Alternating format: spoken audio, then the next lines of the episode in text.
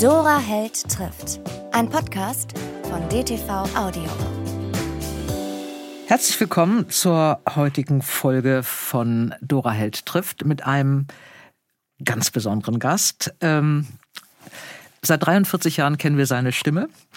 Er füllt Stadien nicht er alleine, mit zwei Freunden. Er hat, ähm, ist im Guinness-Buch der Rekorde, weil ich glaube, ich weiß nicht, wie viel zigtausend Leute im Stadion waren und euch zugejubelt haben. Er ist aber, jetzt machen wir es ernsthaft, er ist Schauspieler, er ist Sprecher, er ist Sänger, er ist Synchronsprecher, Synchronregisseur, Dialogbuchautor und jetzt auch Buchautor und deswegen durfte ich ihn einladen und ich freue mich sehr, dass er da ist. Peter Shaw oder wie ich ihn nenne, Jens Wawritschek. Hallo lieber Dank. Jens. Danke für die Einladung. Ähm, Deine Stimme kam aus dem Kinderzimmer meines Bruders mein Leben lang, also äh, seit er hören konnte. Ja. Ähm, konnte früh hören, er hat auch früh die drei Fragezeichen gehört. Ähm, und du hast jetzt ein ganz wunderbares Buch geschrieben, was zur Folge hat, dass ich erst heute Nacht um halb zwei ins Bett gekommen bin. Darüber reden wir aber gleich. Ich Ja. würde ganz gerne von vorne anfangen. Ähm, Peter Shaw Mhm. heißt du oder heißt deine Stimme ähm, und das machst du seit 43 Jahren. Mhm. Wie oft machst du das eigentlich noch im Jahr? Mm, Wir haben ungefähr dreimal im Jahr so einen Aufnahmeblock von zwei Tagen. Also es ist eigentlich übersichtlich. Aber immer noch durchgehend in der alten Besetzung? Immer noch die alte Besetzung, das alte Team, fast das alte Studio. In diesem Studio sind wir nun auch schon, also Jahrzehnte. Und äh, die Aufnahmesituation hat sich kaum verändert. Frau Körting, äh, unsere Produzentin und Regisseurin, lässt auch immer noch eine Bandmaschine mitlaufen, also ganz analog. Es wird zwar digital natürlich inzwischen aufgenommen und auch äh, geschnitten und alles, also, aber, aber äh, irgendwie hat man das Gefühl, in dem Moment, wo man in das Studio kommt, dass man in eine Zeitkapsel eintritt und äh, sich die Zeit nicht verändert hat. Siehst du deine beiden Mitdetektive, Andreas Fröhlich und Oliver Rohrbeck, eigentlich auch zwischendurch? Oder seid ihr wirklich nur noch zusammen im Studio? Wir sehen uns sehr selten, muss ich äh, der Wahrheit halber sagen. Erstens wohnen wir nicht in einer Stadt und zweitens äh, sind unsere Terminkalender so unterschiedlich. Äh, Und wir verfolgen auch dann neben den drei Fragezeichen äh, verschiedene Projekte. Insofern äh, gibt es da dann privat nicht mehr so viel Überschneidungen. Es gibt zwei ganz große Themen bei dir und in deinem, also in deinem Leben zwei überragende Themen. Das sind eben neben diesen drei Fragezeichen ist es vor allen Dingen Alfred Hitchcock. Ähm, da wollen wir hin. Du hast ähm, mit elf dich aber schon, fand ich wunderbar, beworben als ähm, beim Norddeutschen Rundfunk als Sprecher für den Schulfunk. Und äh, wolltest du unbedingt, fandst, fandst du das toll? Kanntest du es aus dem Radio? Oder wie, ist, wie kommt Ich- man als Elfjähriger da drauf, zum Rundfunk zu gehen? Also ich wollte, und das kann ich nicht genau beantworten, woher das kommt, ich wollte immer Schauspieler werden, solange ich denken kann. Oder Sänger. Eigentlich eher Sänger. Und ich habe sehr früh mit fünf oder sechs oder sieben, es muss äh, ungefähr um, äh, um das Alter herum gewesen sein, mir überlegt, dass wenn man auf der Bühne steht und es äh, rutscht die Stimme weg beim Singen, ist das peinlicher, als wenn man nur gesprochen hat. Und da, da habe ich irgendwie einen kurzen Moment sozusagen sehr, sehr, was eigentlich gar nicht zu mir passt, so ganz vernünftig gedacht und äh, mich entschieden, na, vielleicht wirst du dann doch eher Schauspieler. Lustigerweise komme ich ja gar nicht aus einer Familie, die damit in Berührung war. Also äh, und dass der Wunsch so stark war, glaube ich, hat es äh, geschafft, dass tatsächlich ich in der fünften Klasse dann in der, in der äh, im Deutschunterricht saß und unser Deutschlehrer hat gesagt, heute Nachmittag können diejenigen, die Lust haben, sich beim Norddeutschen Rundfunk vorstellen und äh, vorlesen. Und ich äh, kann dir leider nicht genau sagen, wie ich von A nach B gekommen bin. Ich kann mich nicht mehr daran erinnern, wie ich von der Schule zum NDR gegangen bin, weil das habe ich quasi selbstbestimmt gemacht. Da hat mich ein, ein irgendwas geführt.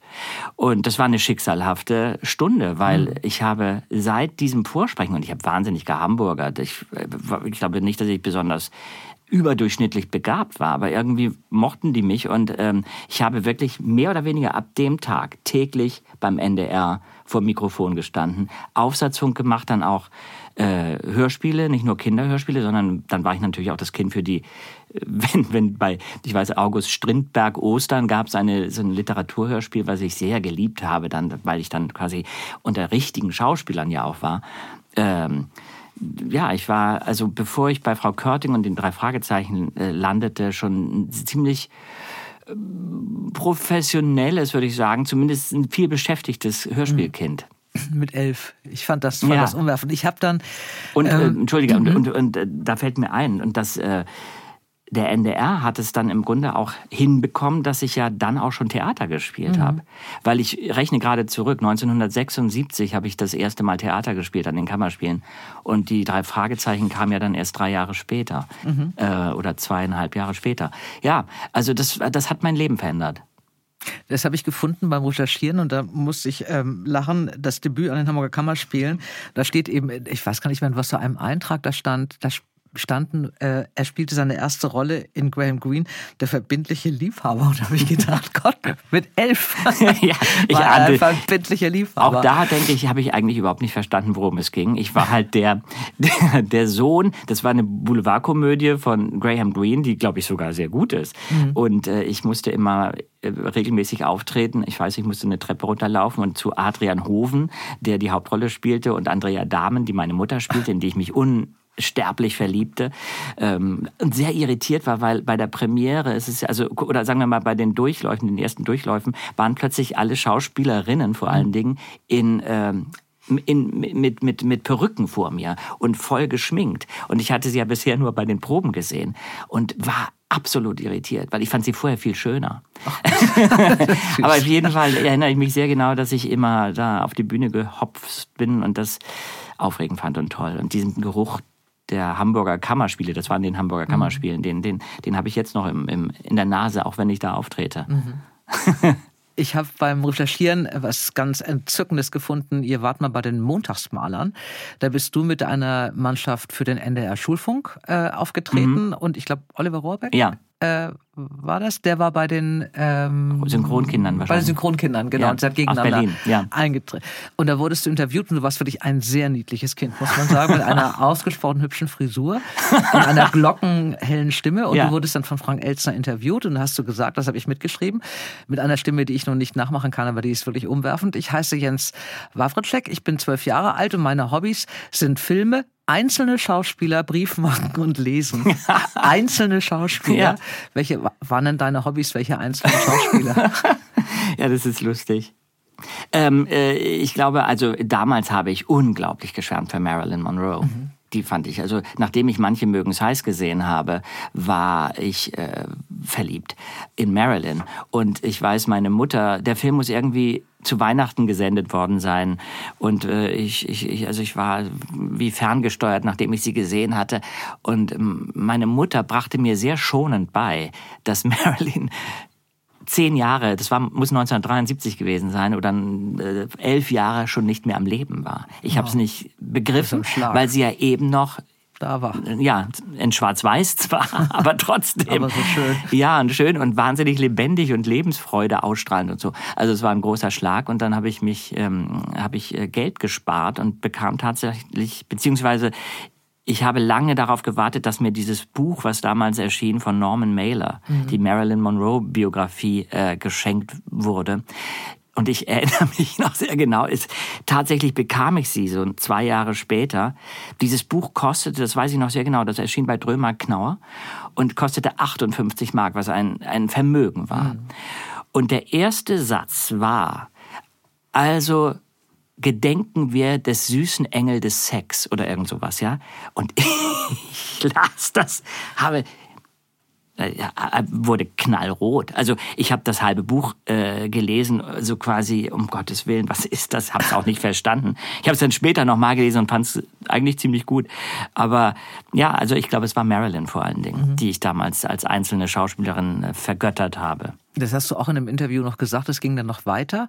Ähm, dann hat er dich gefragt, weil du sagtest, du siehst so gerne Filme, und dann hast du gesagt, mein Bester, mein, mein Bester, den habe ich schon viermal gesehen, war manche mögen es heiß. Genau, ja. du warst wie gesagt zwölf und du siehst irgendwie aus wie neun. Also du warst es auch kein, kein Junge, der nun wesentlich älter wirkte. Ja. Und schön war auch noch, äh, dann hat, er, hat Frank Elster dich gefragt, was du denn zum Schluss synchronisiert hast oder gesprochen hast. Da hast du gesagt, mit dieser umwerfenden Stimme und der schönen Frisur, mein letztes Thema war Alkohol. Ich wurde betrunken, aber nicht in echt. das war die Montagsmaler. Das musste man ja wohl klarstellen. Ist, ja, aber nicht in echt. Das fand ich, fand ich wirklich ganz schön.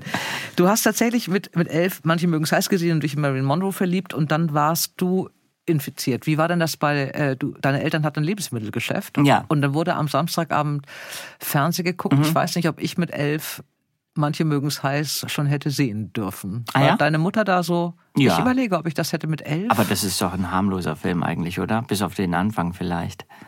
naja, es hat ja schon Stellen. Ne? Und sie hat viel Busen und Ja, schmale, das also stimmt, und aber- es geht aber- ja auch um Liebe und so und es kam ja auch immer abends. Die kam ja nicht stimmt. nachmittags. Das stimmt. Äh, Ich, ich habe den Film dann auch noch mit meiner Oma im Floki-Kino in Othmarschen gesehen. Das weiß ich auch. Also nachmittags am Sonntag. Ähm, ich weiß nicht, nee, meine Eltern haben da, glaube ich, äh, gewusst, was sie mir zumuten konnten oder nicht.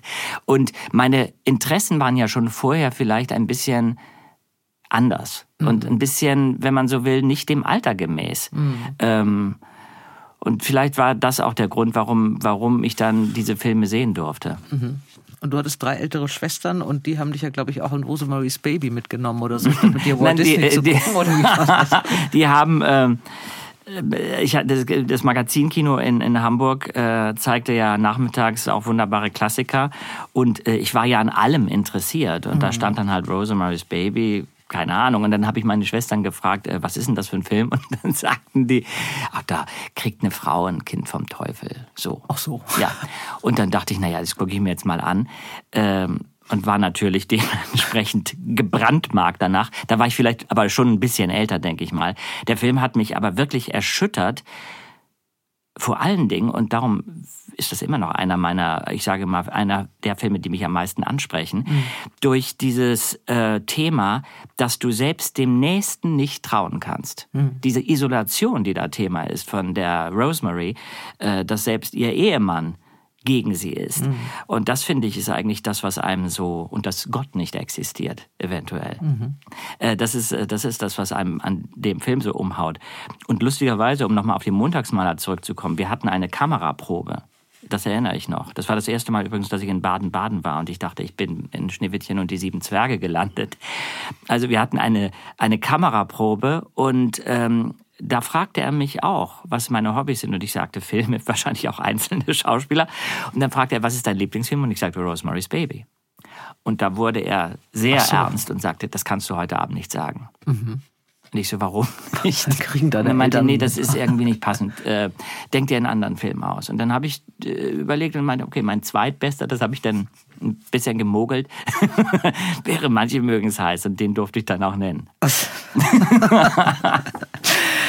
Du hast dann, äh, hast gerade eben schon gesagt, äh, du wurdest in Rundfunk beim NDR und hast richtig Sprechunterricht auch bekommen, Ja, weil du so, so ganz breit Hamburgisch gesprochen hast. ich habe total, ja, also ich habe so gesprochen, wie man halt so spricht. Ne? Und ähm, dann hatte ich die Rolle Mowgli im Dschungelbuch für ähm, eine, eine Schallplattenproduktion.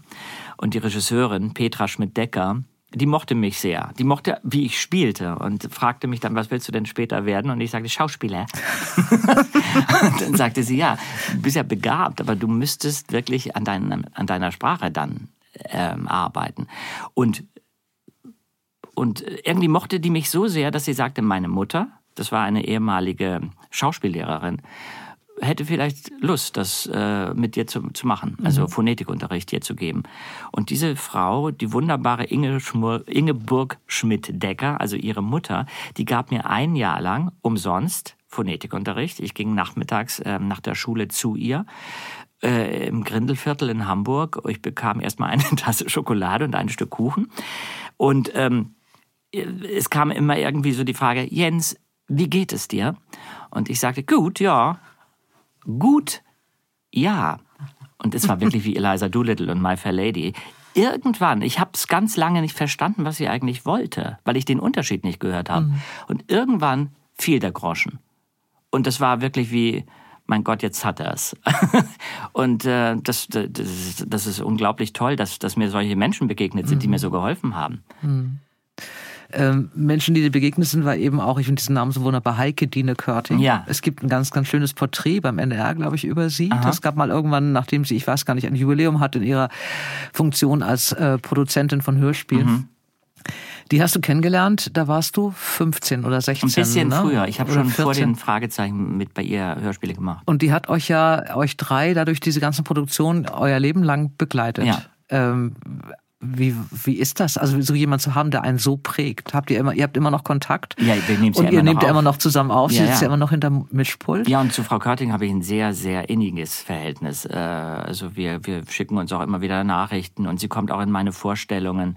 Äh, Ja, es ist, das ist wirklich einmalig, weil das mit allem, äh, ich würde mal Höhen und Tiefen eine Familiensituation ist. Also man ist halt eine Familie geworden, zwangsläufig. Ähm, und Frau Körting ist für mich in der Wahrnehmung kein, keine Minute älter geworden in diesen 43 Jahren. Frau Körting ist eine Frau mit unglaublicher Energie, ähm, ein Unikum. Und was mir immer gefallen hat, egal wer vor dem Mikrofon saß, ob das große Stars waren oder ich sage mal äh, Menschen, die froh waren, dass sie einen Auftritt bekamen, sie hat alle gleich behandelt. Sie ist absolut ohne Dünkel. Und das ist sehr ungewöhnlich. Duzt ihr euch eigentlich oder sagst du Frau Körting? Ich sag Frau Sie- Körting. Und, und sie sagt Jens. Ja. Ich finde das super. Ich habe nochmal Kontakt zu meiner ehemaligen, also meiner alten Deutschlehrerin. Habe ich auch noch, ja. Äh, sie sagt auch Bärbel und sie. Ich heiße am echten Leben Bärbel. Ja. Äh, Bärbel und sie. Ja. Also würde auch nie mich duzen. Ja. Also sie hat mich aufgehört zu duzen, da war ich 16. Ah ja, okay. Und ich sage Frau Krenz. Ich Und weiß, dass meine, äh, meine Grundschullehrerin, mit der ich auch noch eng befreundet bin, irgendwann mir das Du anbot. Und ich brauche, ich, ich duze sie inzwischen, ja. Aber das hat lange gedauert. Ich bis- könnte das auch gar Es war, das war schwierig. Ja. Es war vorher Fräulein Mäusert. und ich kann verstehen, dass sie da irgendwann nicht mehr Lust hatte, also Fräulein Mäusert von mir genannt zu werden. Aber ähm, ja, es dauerte ein bisschen, bis das irgendwie bei mir angekommen ist. Aber bei Frau Körting wäre es wirklich für mich, ich habe mal zu Frau Körting gesagt, weil sie hat irgendwann mal gesagt, Jens, wir können uns natürlich auch duzen. Ich meine, das hat sie uns natürlich allen angeboten und ich glaube, einer von uns tut es auch. Ähm, aber ich habe gesagt, Frau Körting, ich finde, dass Sie und dass Frau Körting ist viel intimer und zärtlicher als das Du. Weil es so lange schon ist. Ja. ne? genau. Mhm. Und das hat sie dann irgendwie, fand sie auch schön. Wie immer in meinem Podcast machen wir einen kleinen Ausflug zu einem meiner Lieblingsbuchhändler oder Buchhändlerin. Ich hole mir für euch dieses Mal einen Buchtipp von Thomas Becker aus der Buchhandlung Thalia aus Hamburg, denn hier ist meine Lieblingsrubrik Schlaflose Nächte. Lieber Thomas, was hast du denn für mich als Tipp für meine nächste schlaflose Nacht? Hallo Dora, ich habe dir heute was mitgebracht, ähm, das für mich die Messlatte zum Jahresanfang ziemlich hochgelegt hat. Du hast es eben schon mal zu Gast. Es geht um Henry Faber und der hat jetzt bei DTV einen dritten Thriller geschrieben, der da heißt Gestehe. Gestehe ist absolut interessant, weil das ist so eine Geschichte, da geht's wieder so um ein Buch im Buch.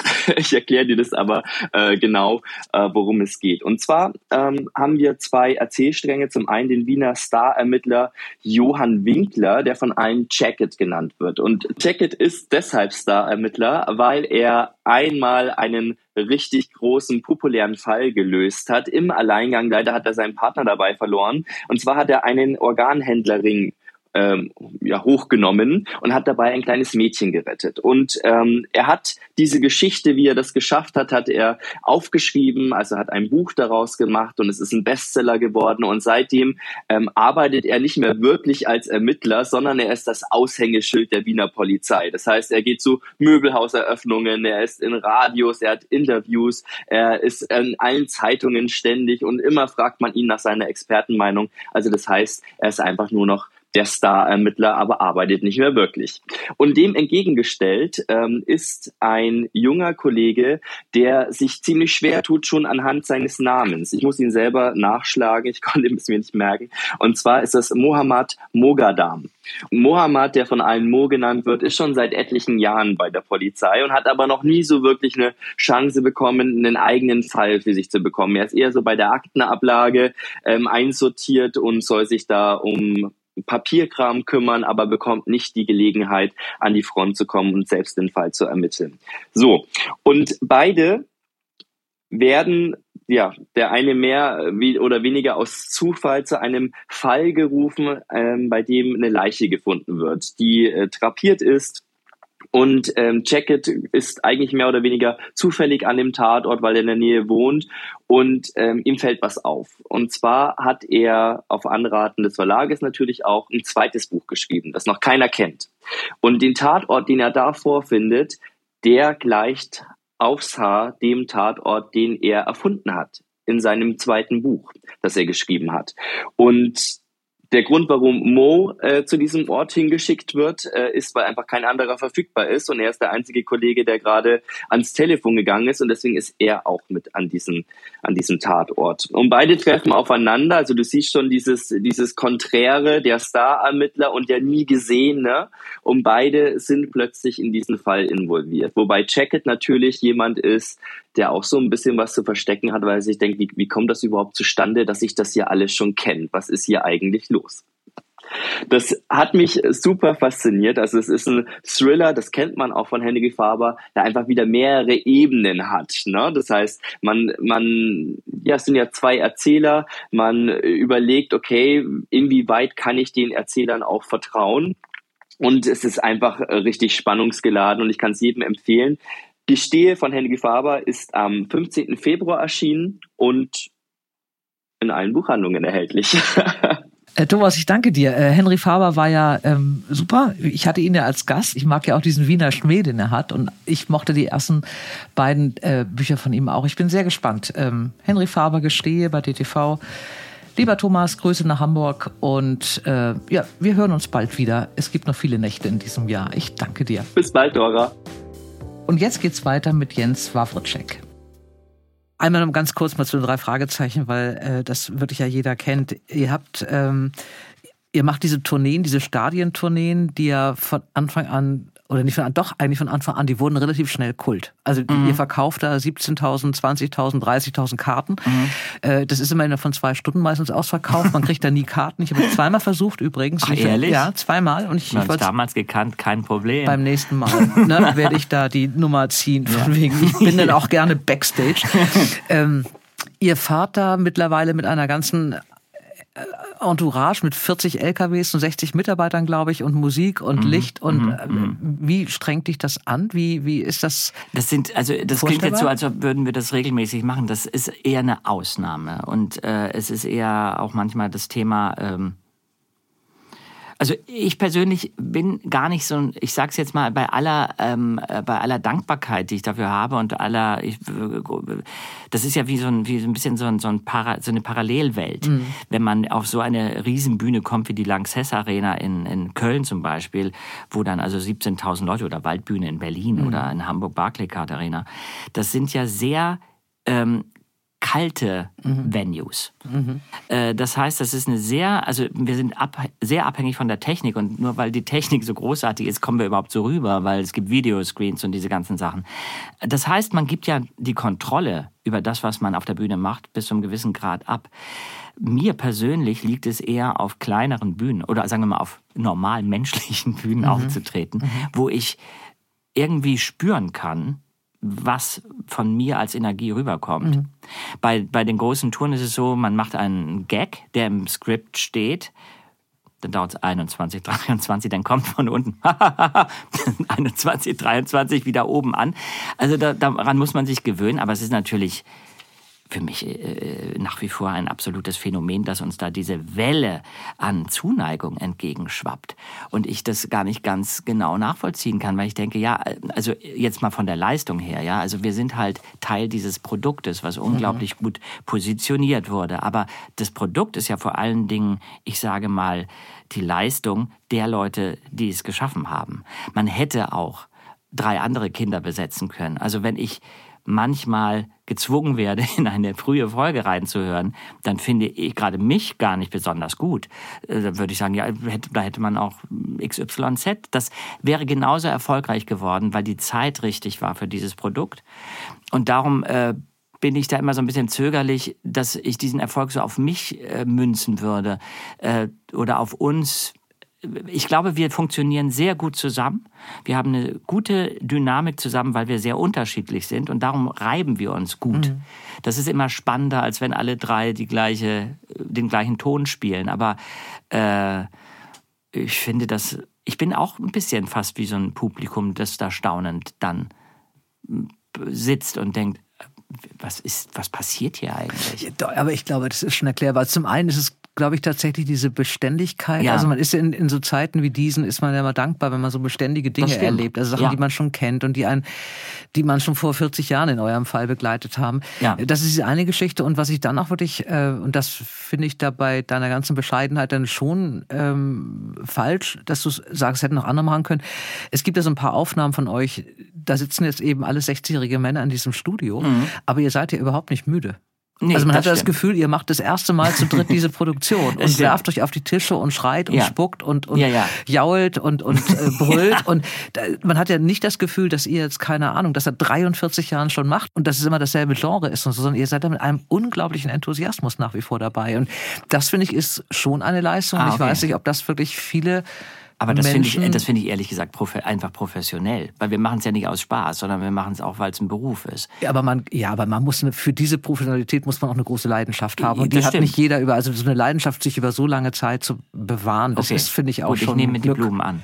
Bitte, das war auch so gemeint. Und ich glaube, es ist auch so ein bisschen, dass wir uns natürlich gegenseitig auf die Finger gucken. Ich glaube, wir passen äh, jetzt ohne Druck auf, dass das die, die äh, Energie hält. Ja. Also das, das, das wäre furchtbar. Du hast natürlich nach so einer langen Zeit und weil dieses Produkt so ein Kultprodukt geworden ist, auch eine Verantwortung. Also äh, und manchmal sind die Manuskripte besser, manchmal sind sie weniger gut. Man muss dann auch ein bisschen äh, manchmal über Schwächen hinwegspielen. Und ich glaube, da haben wir natürlich inzwischen einen sehr guten Instinkt auch. Und das ist schon Glück. Das ist, glaube ich, für dich die Ausnahme. Und deswegen ist es auch Ja. sehr verdient in dieser Kombi, äh, die ihr da habt und mit dieser Begeisterung, das immer noch so weiterzumachen. Die drei Fragezeichen ist die eine äh, Geschichte, die dich geprägt hat. Wie gesagt, Alfred Hitchcock ist die andere. Du hast dann, nachdem du in Marilyn Monroe verknallt warst und ignoriert hast, dass sie ja schon tot war, Ja. äh, ich weiß nicht jetzt in welcher Reihenfolge der beste Film Rosemary's Baby, der, der zweitbeste Film, manche mögen es heiß, aber dann kam bei Anruf Mord. Mhm. Der erste Hitchcock-Film, da warst du zwölf und da ist auch was mit dir passiert Ja. bei diesem Film. Äh, der Film hat mich natürlich erstmal wahnsinnig an den, an den Sessel gekleben lassen. Und ähm, irgendwas, ich kann dir das nicht genau beantworten, was es ausgelöst hat. Ich glaube, diese Kombination bei Hitchcock, die mich nach wie vor so fasziniert, das ist eine ganz eigene Ästhetik. Die hat eher was Traumhaftes als was Realistisches, was Albtraumhaftes, die aber dann auch mit inneren Bildern zu tun hat. Das hätte ich damals natürlich so gar nicht analysieren können. Dann die Art, wie er Spannung aufbaut. Das ist äh, einfach, finde ich, nach wie vor genial. Wie er Schauspieler inszeniert, wie er Bilder schafft, wie er, wie er, ähm, ja, wie er wirklich Bilder komponiert.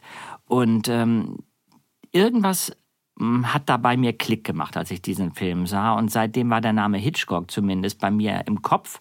Und immer wenn ein Hitchcock-Film irgendwie in der Fernsehzeitschrift auftauchte, mh, bat ich darum, den sehen zu dürfen. Und es war damals noch relativ schwer, das war ja dann Mitte der 70er Jahre, an Literatur zu kommen. Es gab dieses Buch Mr. Hitchcock, wie haben Sie das gemacht, von François Truffaut. Das habe ich dann irgendwann bekommen oder mir gekauft, das Taschenbuch. Aber sonst war es unglaublich schwierig, Filmliteratur überhaupt zu bekommen. Deutschland ist ja nicht so ein Land der Cineasten, würde ich jetzt mal sagen.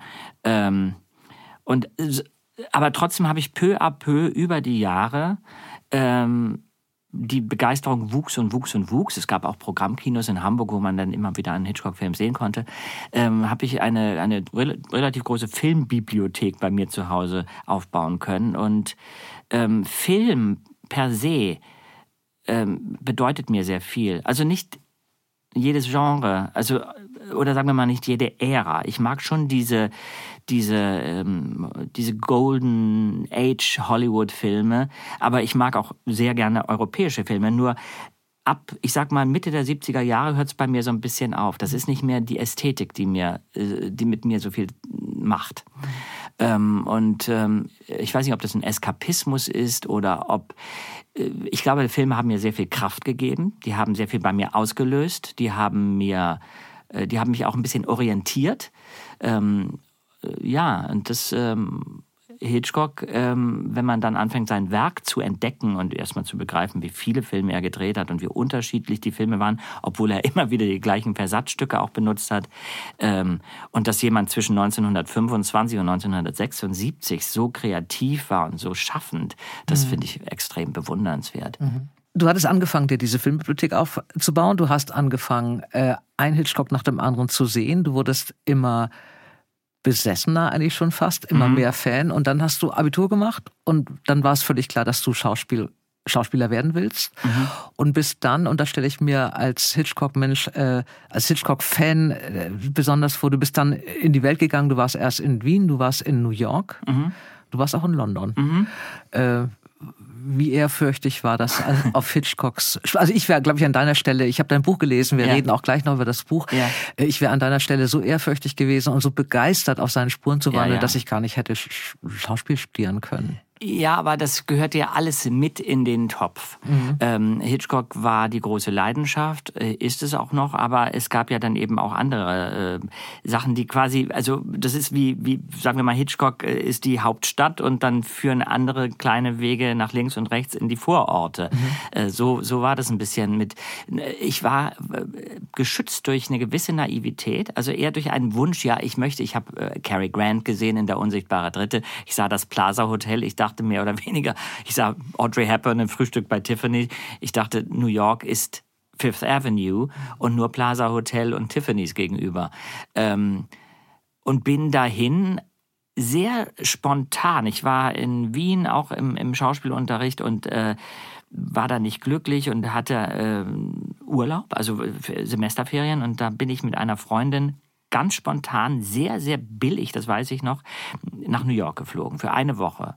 Das war ja damals was unglaublich äh, gewagtes und das, man flog nicht andauernd nach Amerika. Und äh, wir wohnten gruselig und es war, wir hatten gleich am Anfang einen Taxifahrer, der uns das ganze Geld abgeknöpft hat, weil er gesagt hat, ähm, äh, es gibt einen Streik, es kostet jetzt, ich weiß nicht, wir hatten kein Bargeld mehr, wir hatten nur noch ein paar Travelers-Checks. Also die, der Einstieg in New York war ganz schlecht. Aber wir gingen an dieser Schauspielschule vorbei, äh, Lee Strasberg Theater Institute, und ich bin da spontan, auch wieder so eine Sache wie damals beim NDR, mhm. reingegangen und habe gesagt, kann man hier vorsprechen? Und äh, ich meine, damals sprach ich auch nicht besonders gut Englisch, denke ich mal. Und dann haben die sich mit mir, und das fand ich sehr ungewöhnlich, erstmal eine Stunde lang unterhalten. Und dann habe ich äh, also erzählt, wo ich gerade bin, dass ich eben ja auch äh, sozusagen nicht ganz, äh, das war jetzt nicht Neuland für mich, ich war ja schon äh, ein Kind, äh, was auch Theater gespielt hat und, und, und, und auch als Jugendliche habe ich ja weiterhin Hörspiele und so gemacht. Und dann haben die gesagt, okay, Sie haben hier einen Text, äh, kommen Sie morgen wieder, wir, also ein, ein Lehrer von Ihnen wird, äh, von uns wird mal mit Ihnen arbeiten. Und so kam es, dass sie gesagt haben, ja, Sie können hier an, der, an die Schule kommen ich hatte überhaupt kein Geld und habe gesagt, das kann ich mir nicht leisten. Ähm, wobei ich jetzt auch sagen muss, diese Strasbourg-Schule war eigentlich extrem günstig. Die kostete, glaube ich, im, im Jahr 1200 äh, Dollar oder so. Mhm. Also das war eigentlich wenig. Mhm. Trotzdem irgendwie war das nicht im, im Bereich des Möglichen. Und ich habe gesagt, ich spare und ich komme in einem Jahr wieder. Und das habe ich dann auch durchgezogen und bin in einem eiskalten Januar nach New York gekommen, aber wusste nicht genau, worauf ich mich einlasse. Ich da warst du, wie alt warst du da? So 23, 24? Ja, irgendwie sowas. Ungefähr, hm. so Mitte 20, mhm. Anfang 20. Äh, und das war, das war auch so eine wirklich Lebens, Lebenserfahrung. Und ich liebe die Stadt. Ich mhm. liebe die Stadt, aber auch äh, mit allem Negativen, was sie hat. Und ähm, aber was mich wirklich an New York begeistert hat, dass ich mit so vielen Menschen in Kontakt kam, die ähm, so kreativ waren und die so äh, gebrannt haben für etwas. Und mhm. das kam mir natürlich entgegen. Meine Filmleidenschaft und auch das, was ich für Hitchcock empfunden habe, das hat niemand lächerlich gefunden. Mhm. Und das war ein bisschen schwieriger hier in Deutschland. Ich hatte immer das Gefühl, ich bin ein Außenseiter. Mhm. Erstens, vielleicht für das Thema an sich und auch, weil ich mich eher für Sachen interessiert habe, die eigentlich schon passé waren. Mhm. Das war ja nicht aktuell. Und äh, das war in New York überhaupt kein, kein Thema, weil es so viele unterschiedliche Menschen gab und vor allen Dingen vielleicht auch ein Blick für äh, eine Qualität, die, die einfach ähm, in dem Moment, wo man einen Film sieht, ein Buch liest, eine Musik hört, ein, Gemälde sieht, finde ich, äh, verschwimmt ja, ver, ver, ver, ver verschwimmt Zeit und Raum, mhm. dann ist das ein unmittelbares Erlebnis und dann ist es mir persönlich komplett egal, wann das entstanden mhm. ist. Entweder es spricht zu mir oder nicht. Und diese, diesen Konflikt, den hatte ich halt nicht mehr in, in New York und darum habe ich das auch sehr geliebt und habe mich, glaube ich, auch ein bisschen entspannt und entfaltet dadurch. Ähm, ja, und insofern war das einerseits vielleicht äh, weil du gefragt hast, vielleicht war es einerseits schon ähm, auch einschüchternd, natürlich mhm. wegen der ganzen neuen Situation und man musste klarkommen, man hatte kein Geld und überhaupt. Aber es war auch sehr, sehr energiegebend. Ja, und auch eigentlich wahrscheinlich so diese, dieses Gefühl am richtigen Ort dann zu Absolut. sein, das erste Mal so ja. richtig. Ne? Ja, ich und, fühlte mich zu Hause. Ja.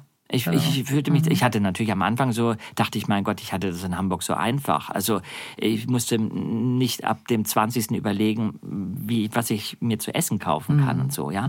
Aber da es so vielen so ging, war das kein Problem und, ähm, und ich finde es im Nachhinein über, war es überhaupt nicht schlimm. Also ich habe sogar einmal auf der Straße, das habe ich nicht in meinem Buch erwähnt, ich bin mal richtig auf der Straße gelandet, weil eine Wohnung, die ich ähm, gemietet hatte, da wurde die Miete nicht weitergeleitet, weil ich einen Sublet hatte, bla bla bla. Und ähm, der äh, Hausmeister klopfte an die Tür, wie man ihn sich im Film vorstellt, mit einem Zigarrenstummel und einer im Mund und einer Schiebermütze auf dem Kopf und sagte, Honey, you have to leave. Und äh, warum? Äh, ja, weil die Miete nicht bezahlt ist. Und dann kam eine Eviction Notice, also eine Räumungs, äh, so, so ein Ding an die Tür geklebt.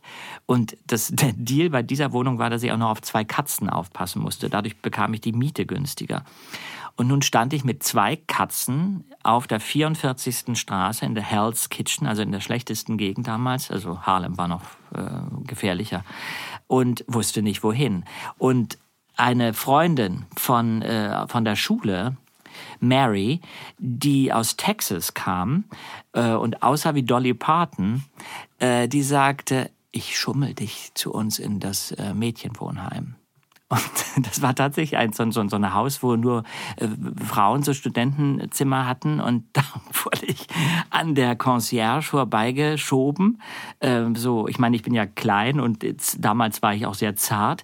Ähm, irgendwie ging das und habe da ein paar Tage dann gewohnt und dann äh, Mit den Katzen? mit den Katzen. Mit den Katzen. Mit den Katzen. In einem Zimmer mit drei Mädchen. Das Zwei war Katzen. Äh, und drei Katzen und einem einem Plattenspieler. Wir haben viel Musik gehört. Wie lange warst du insgesamt da in? Äh, über drei Jahre. Und wie schwer ist es dir gefallen, äh, wieder zurückzukommen Schwer. nach Hamburg? Sehr schwer. Ich habe das unterschätzt. Ich war, äh, ich kam wieder und war, ich würde wirklich fast sagen, ein Jahr traumatisiert.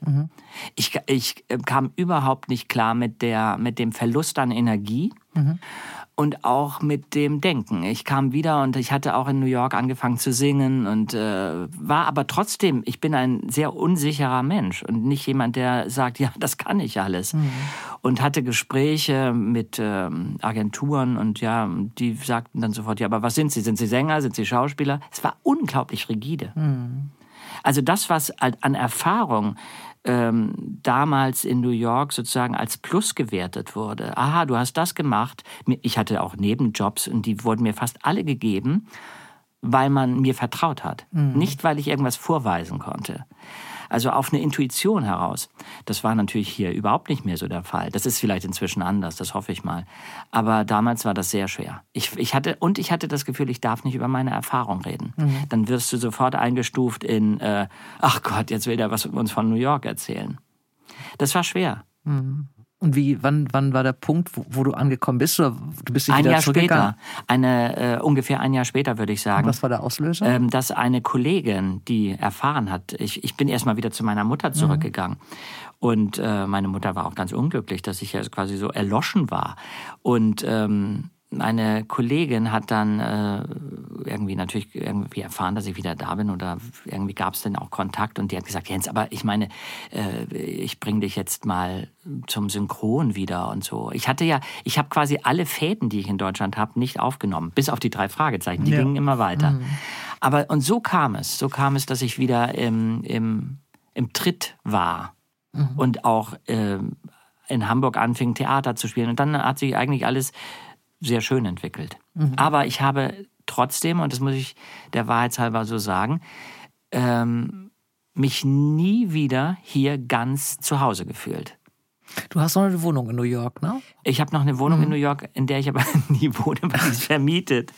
Eine ganz kleine Wohnung, aber die habe ich so wie so ein, ein, ein, ein Ein Rettungsanker Ja. irgendwie? Hm? Oder Zuflucht? Aber ich meine, langsam denke ich, äh, Jens, wenn du noch mal, also wenn du in die Wohnung möchtest, könntest du es dir langsam mal überlegen, weil also Ich glaube, die Wohnung habe ich seit ich 30 bin. Weil kurz ähm, nachdem ich wieder hier war, gab es diese Gelegenheit, diese Wohnung zu bekommen, über auch eine Freundin. Und äh, da habe ich zugegriffen. Die war sehr, sehr, sehr günstig. Und ähm, ja, und seitdem habe ich sie. Und kannst du dir vorstellen, ganz zu gehen nach New York? Oder ist das für dich jetzt nicht mehr das Thema? Ich kann mir vieles vorstellen. Mhm. Ich habe ja auch eine kleine Wohnung in Paris. Ich ja. wollte gerade sagen, du bist ein bisschen ruhelos. Ja, ne? ich nicht so absolut, ganz, ja. so ganz richtig Also- eine Wurzel oder so, oder richtig so ein Punkt, wo du sagst, Nee. du bist hier zu Hause. Hast Hab du ich den nicht. Nee. außerhalb des Kinos? Nee. Ja, also das Kino. Eben, genau. Nee, aber ich kann mir das durchaus vorstellen. Absolut. Ähm, ja. Hitch und ich äh, ist eine Geschichte, die du machst, ähm, die mich, und das war der Punkt, wo ich dann in der Recherche für diesen Podcast völlig abgedriftet bin, weil es gibt relativ viele Videos von diesem Bühnenprogramm. Okay. Und damit habe ich dann so ein paar Tage verbracht, weil ich dachte, ach, in Wirklichkeit bereite ich mich ja vor. Äh, In echt habe ich aber wirklich diese überragende Bühnenshow angeguckt. Man kann das, glaube ich, ich will unbedingt live, jetzt sobald Ja, irgendwo das nächste Mal gucke ich mir das Ich live an. Ich war jetzt schon so völlig angefixt. Du hast dir die Bücher vorgenommen, die literarischen Vorlagen Mhm. von einigen Hitchcock-Filmen und machst da eine Lesung und das kann man überhaupt nicht so beschreiben. Es geht, du machst es immer mit Musikern, verschiedenen Musikern, Mhm. Ja. du machst es mit Licht und du, äh, du machst dich da oben auf dieser Bühne völlig nackt. Du bist Ja. Hitchcock und du bist der Text und du bist nicht Hitchcock und du bist der Text auf, Ja. aufgrund dessen Ja.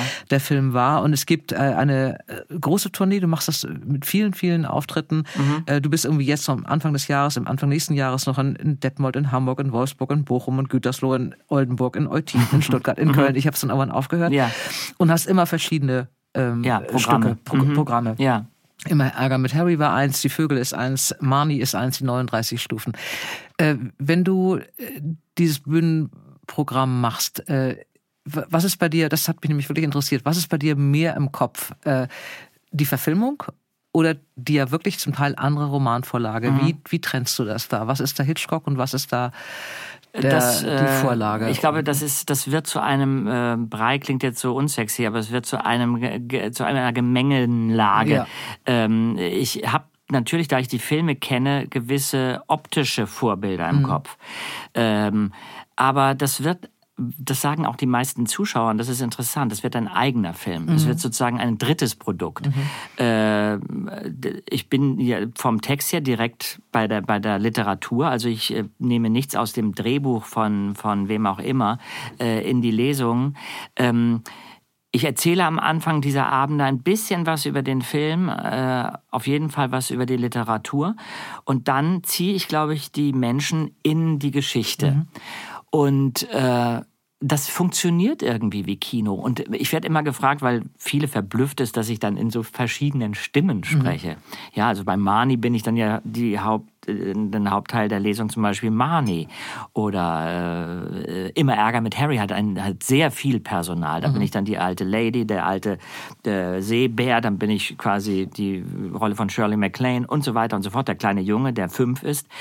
Ähm, das ist das ist überhaupt das äh, Einfachste für mich, weil ich das Gefühl habe, ich bin wie ein Medium.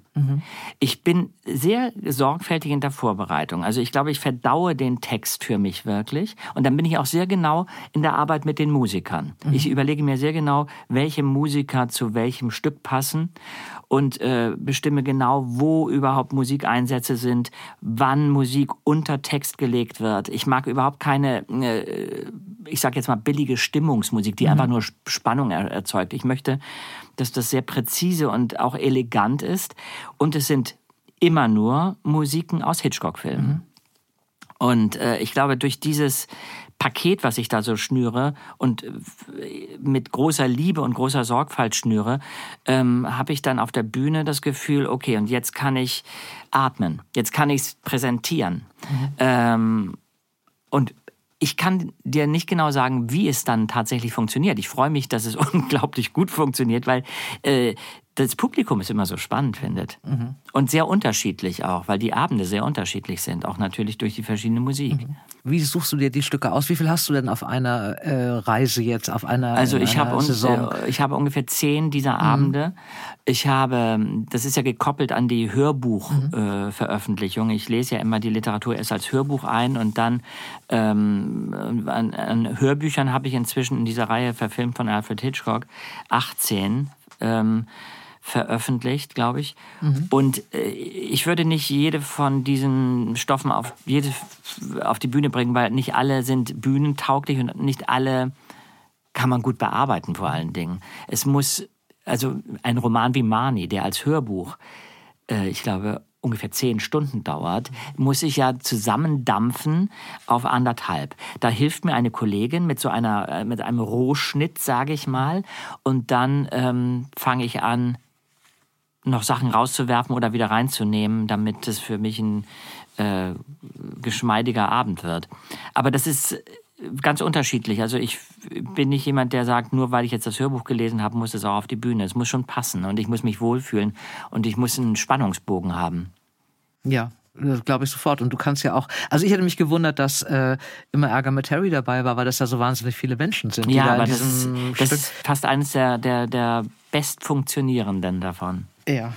Ja, das glaube ich. Das, das glaube ich, sehr, weil es ja auch einfach lustig ist. Ja. Das ist ja auch ein ganz anderes. Und diesen Roman ähm, habe ich ja äh, tatsächlich erstmal übersetzen lassen wie einige. Also ich habe immer Ärger mit Harry im Original gelesen. Es gab keine deutsche Fassung. Dann habe ich hm. mich mit Miriam Mandelko, das ist eine alte Schulkammer. Ja. Alte, Ach, die kenne ich, ja. Ja, und ich, und ich, ich, ich habe die nach 35 Jahren wiedergefunden, weil ich suchte eine Übersetzerin oder einen Übersetzer und kam auf ihren Ach. Namen und dachte, Miriam Mandelko war eine von den Schülerinnen, die mich nicht ausgelacht hat für meinen Geschmack für. Oh, so klein ist die Welt. Ich habe die mal als Übersetzung kennengelernt und wir haben einen wunderbaren Abend gehabt zusammen. Ja, Toll. Ja, siehst du, und die, die hat immer Ärger mit Harry äh, übersetzt und äh, deswegen gibt es immer Ärger mit Harry jetzt auch im deutschen Buchhandel. Ach, das wusste ich auch nicht. Ja, das ist toll. Das so fühlen wir uns ein bisschen wie Geburtshelfer. Ja.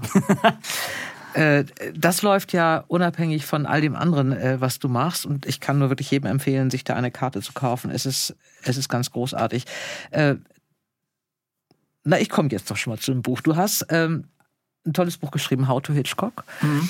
in dem alles steht, äh, was man über dich wissen will. Also natürlich nicht alles, aber so dein Leben irgendwie eingebettet äh, mhm. von diesen ganzen äh, Filmleidenschaften und von dem, was du so gemacht hast. Das liest sich wunderbar. Und was es macht, äh, und aus eigener Erfahrung, ich habe das Buch nämlich ähm, vorgestern zu Ende gelesen. Ich habe es ein bisschen spät erst bekommen. Es erscheint nicht so ganz frisch auf dem Markt. Mhm.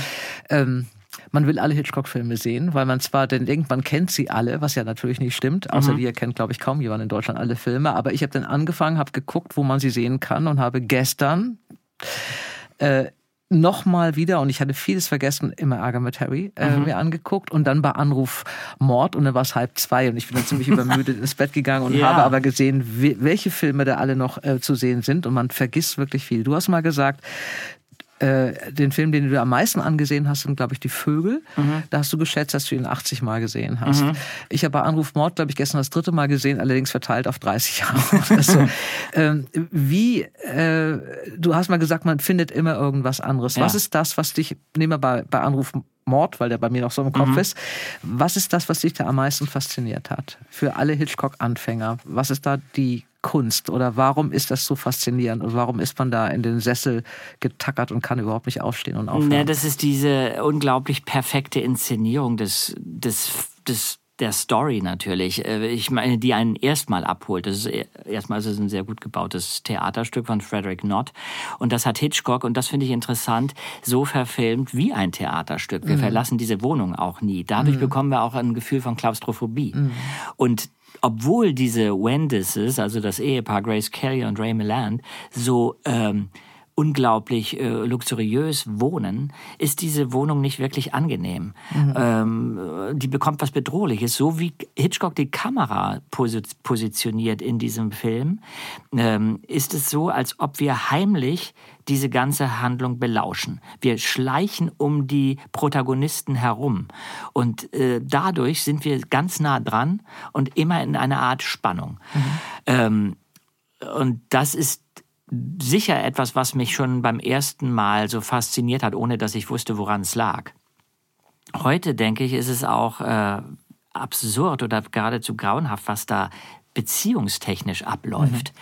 Ähm, Normalerweise würde man sagen, der Ehemann ist der einzig Furchtbare, weil er will seine Frau umbringen. Aber äh, als ich den Film jetzt nochmal gesehen habe und also viel drüber nachgedacht habe, dachte ich, nee, nee, also eigentlich ist die Ehefrau auch nicht ohne. Mhm. Ähm, die, das Ganze, also jeder lügt jeden an. Mhm. Auf keinen ist Verlass. Und ähm, das ist ein ziemlich gnadenloser Blick auf Zweisamkeit. Und äh, das ist auch etwas, was, was mich an Hitchcock in, immer noch fasziniert oder immer wieder fasziniert, ist, äh, wie er tatsächlich menschliche Konflikte einfängt und das verpackt in eine spannende Geschichte. Das ist aber im Grunde ähm, gar nicht so anders als Ingmar Bergmann. Mhm. Also es ist nur eine andere, ein anderes Genre, was mhm. er bedient, aber es ist nicht weniger tief. Mhm. Äh, Hitchcock ist kein oberflächlicher Filmemacher, aber er funktioniert halt auf vielen Ebenen. Mhm. Man kann ihn erstmal nur sehen und denken, das ist ein spannender Film. Und dann fangen äh, fängt es an, dass sich die Ebenen äh, zeigen, dass dann die verschiedenen, ich vergleiche es, vergleiche es gerne mit einer Zwiebel, die verschiedenen Häute abgezogen werden können.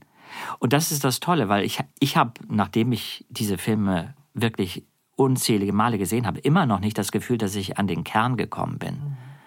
Vielleicht hat es auch was damit zu tun, und das ist ja auch bei, bei allen Dingen so, die, die irgendwie einen Wert haben, dass man dadurch, dass man sich selbst verändert und selbst nicht stehen bleibt, immer wieder einen anderen Blick auf etwas hat. Und wenn man Glück hat und wenn es gut ist, dann verändern sich die, die Bücher, die Filme, die Musik eben auch mit einem. Ja, und altern eben gut. Ne? Das, genau. Das finde ich jetzt eben auch so. Das sind diese Beziehungsgeschichten jetzt, um was weiß ich, im Anruf Mord zu bleiben oder so, die gibt es eben, das ist heute genauso möglich. Ja, ne? Dass ein genau. Mann, der, keine Ahnung, ehemaliger Tennisstar, reiche Frau, Genau, und ich finde diese will. Also das ist absolut. Und ich finde diese Übersetzung, also weil manchmal wird ja gesagt, ja, aber es ist ja eine alte Kamelle oder so. Mhm. Äh, ich finde die Übersetzung, dass man also sagt, ja, okay, das war jetzt 1954, mhm. wir sind jetzt 2023 oder 24. Ähm, das, also diese Übersetzung muss man schon hinkriegen, finde ich. Dass man ja, wobei ich, also mir ging das gestern zum Beispiel so, dass ich das wirklich bei dem, also ich wusste, dass der, glaube ich, 54, 55 ist er, glaube ich, äh, ja. erschienen, dass es eben ein alter Film ist, war mir völlig klar, auch wirklich sehr alt. Mhm. Und äh, ich bin aber wirklich erst drauf gestoßen oder fand es erst seltsam, als sie zur Todesstrafe verurteilt ja. wurde. Da war der erste Moment, wo ich dachte, wie Todesstrafe. Ja. Und dann ist mir auch klar geworden, die gab es ja damals die gab's, noch. Die gab's Aber noch sehr lange. Ja. Das ist ja diese Wohnung, also auch wie sie möbliert ist, die wird immer kleiner. Man hat das Gefühl, die wird, diese Wohnung wird immer Absolut. kleiner im Laufe des Films, immer, immer klaustrophobischer. Aber die, äh, diese Gespräche sind ja jetzt nicht es wird anders geküsst in einem Film als heute oder mhm. sind aber Kleinigkeiten. Aber mhm. man vergisst das, weil diese ganze Geschichte so völlig zeitlos ist. Und ja. ich zuckte wirklich zusammen erst bei dem Urteil der Todesstrafe. Ja, ah, interessant. Da ich ja. gedacht, das ist ja komisch. Ja, ja. vielleicht das Telefon, aber das fand ich auch nicht so komisch. Also Nö, das wir kannten ja, die wir ja kannten noch. die ja noch, genau im Gegensatz zu anderen Leuten. Ja. Äh, ich fand es wirklich also gestern Abend, es war um halb zwei, ich war noch sehr wach. Äh, ich, vielen Dank auch. Äh, Tut mir leid. Und es waren erst zwei. Ich habe also noch eine lange Strecke da vor mir und ich bin da ganz begeistert. Wenn du, äh, wenn ich dir jetzt fragen soll, also ich habe dein Buch gelesen, es gibt auch eine, reden wir gleich noch drüber, eine Liste, die ich ganz toll fand hinten, deine Empfehlung. Mhm. Was ist denn dein persönlicher, was würdest du auf, spontan sagen? Der ändert, können? Der ändert sich. Das ist wirklich Tagesform, ja. ja. Ich, das ist auch, das ist auch schön, weil ich das Gefühl habe, ja, heute möchte ich vielleicht, finde ich ich, die Vögel äh, ist mein Lieb, also die Vögel ist wirklich einer meiner Lieblingsfilme, aber es gibt immer wieder Sachen, wo ich sage, ich liebe auch Hitchcocks frühe britische Filme, die haben noch so was ganz Reines, sage ich mal. Ja. Da ist er noch nicht so psychologisch, äh, da ist er unbelasteter. Ähm, aber äh, nee, es ist Tagesform, es ist Stimmungslage, es ist Wetter draußen. Also man hat ja ein reiches Oeuvre, aus dem man herauspicken kann und kann ich gar nicht sagen, welches mein Lieblings-Hitchcock-Film ist. Ich könnte eher sagen, welches mein absoluter Nicht-Lieblings-Hitchcock-Film ist. Und das Mach wäre. das mal, das hilft auch schon bei der Das wäre, also den würde ich an deiner Stelle dann, wenn ja. du die Liste abarbeitest, als letzten mir anschauen. Und das wäre Under Capricorn.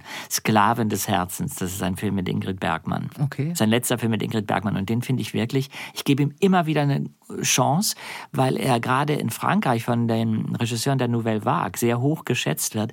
Ich finde ihn einfach leider langweilig. Einfach nur langweilig. Einfach nur langweilig. Egal wie oft man es, ihn sieht. Ja, es gibt, es, keine gibt, Zwiebel. Es, es gibt Sequenzen, die mir sehr gut gefallen. aber sie sind echt äh, überschaubar. Das ist aber mein persönlicher Geschmack. Das muss war man ja denn- bei allem sagen. Äh, Wer war denn für dich, äh, weil du ja dein Hobby ja einzelne Schauspieler sind, oder dein Hobby war zumindest einzelne Schauspieler, wer ist denn für dich die größte Hitchcock-Darstellerin?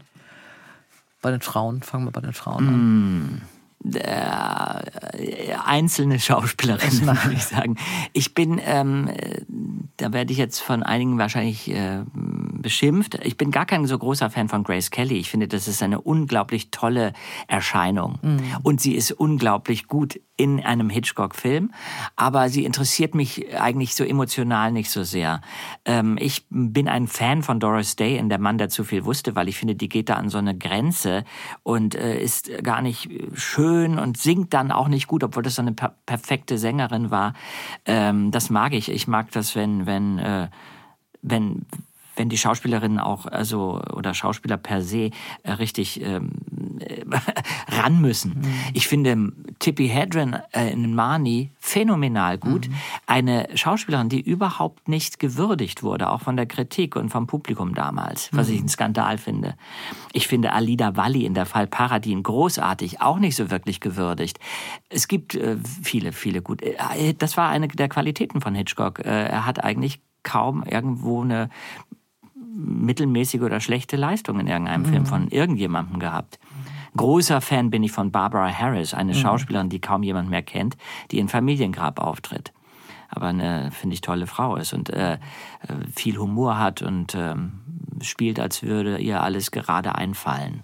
Und das ist toll. Und bei den Schauspielern, also würde ich sagen, ist James Stewart bei mir ganz oben, äh, weil ich finde, gerade in den Hitchcock-Filmen äh, ist er auch ähm, sehr speziell und auch äh, verlässt er seine Komfortzone.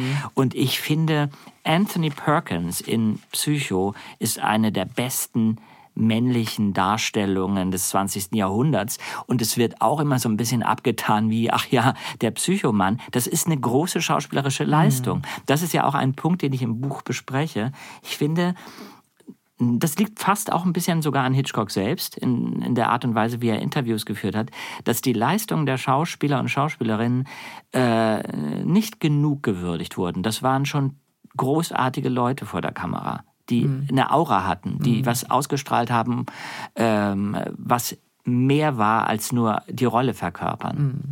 Und Das ist natürlich auch wiederum die Blumen können auch an Hitchcock gehen, äh, äh, eine, eine Leistung der Besetzung. Aber, aber auch was da, da dazu getragen wurde von der Persönlichkeit der, der Darsteller, war äh, phänomenal gut.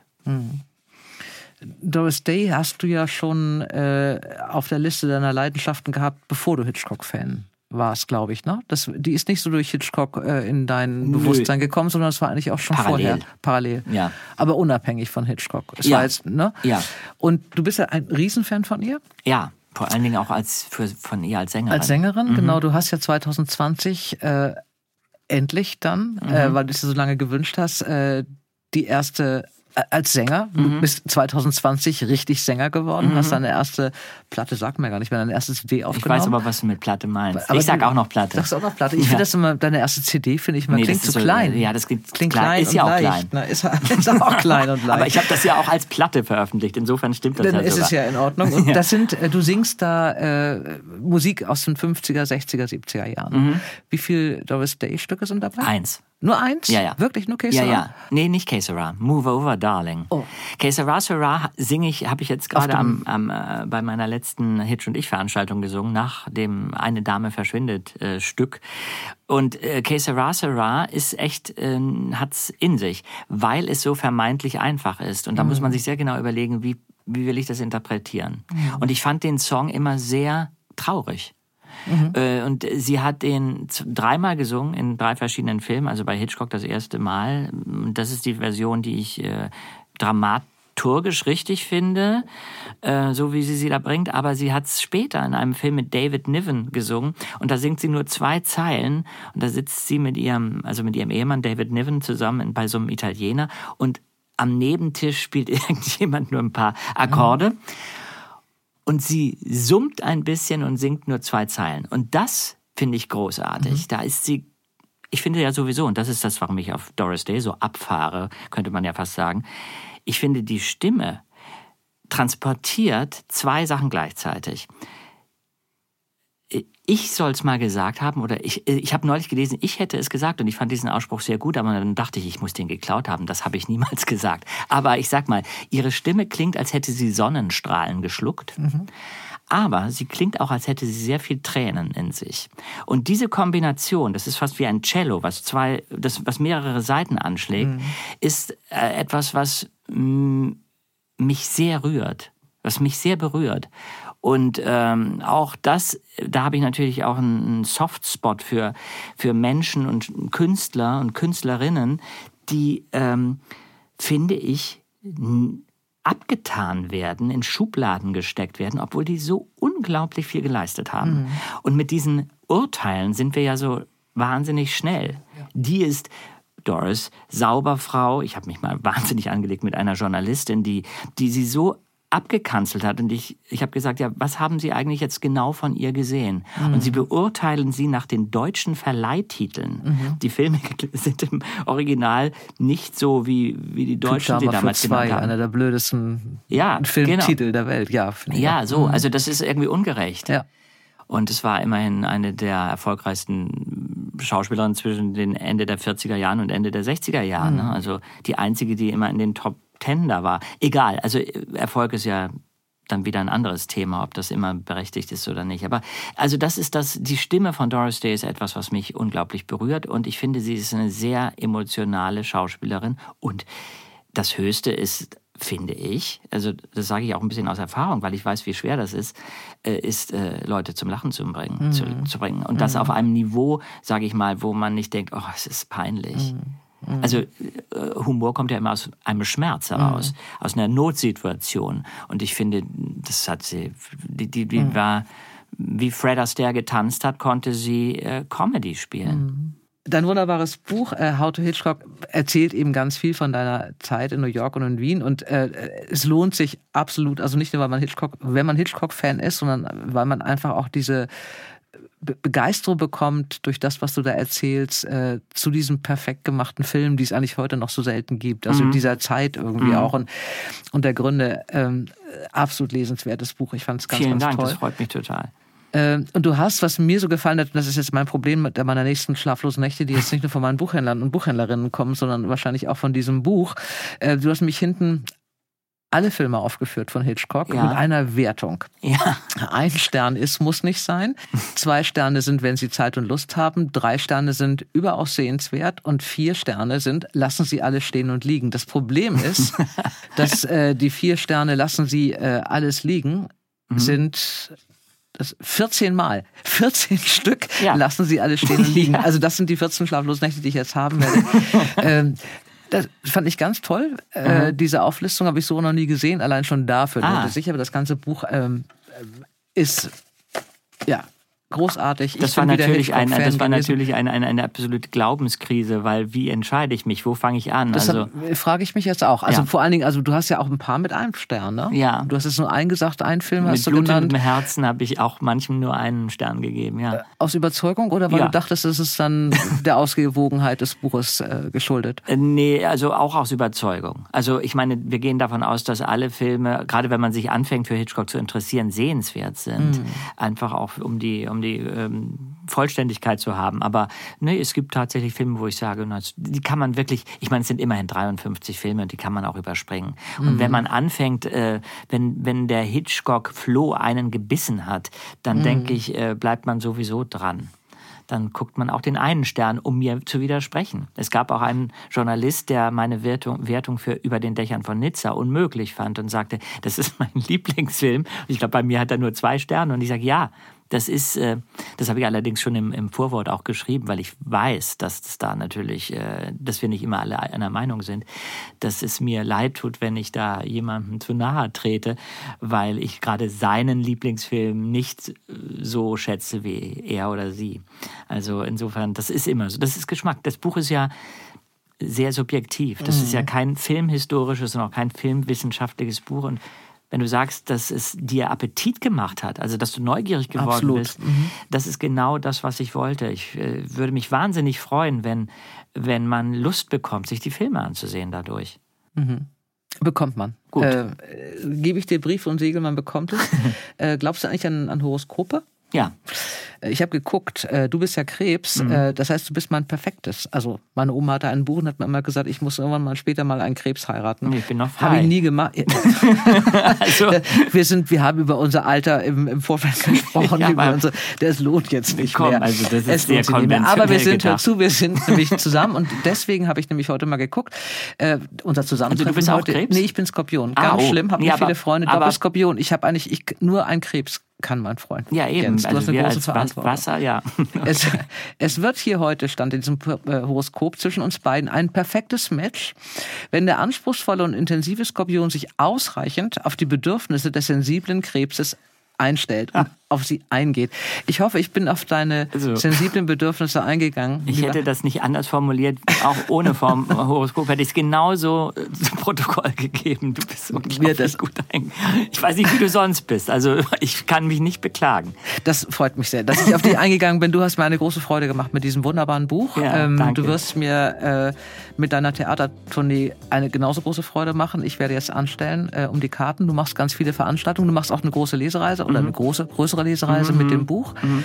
Ähm, How to Hitch. Ich wünsche dir für dieses Buch, ich bin davon überzeugt, dass es ein großer Erfolg wird. Und ich wünsche allen Lesern ganz viel Spaß mit Hitchcock und nicht nur mit meinen Buchtipps Schlaflose Nächte, sondern auch mit 53 Filmen, von denen 14 auf jeden Fall so sind, dass man alle stehen und liegen Ja, lassen soll. auf jeden Fall.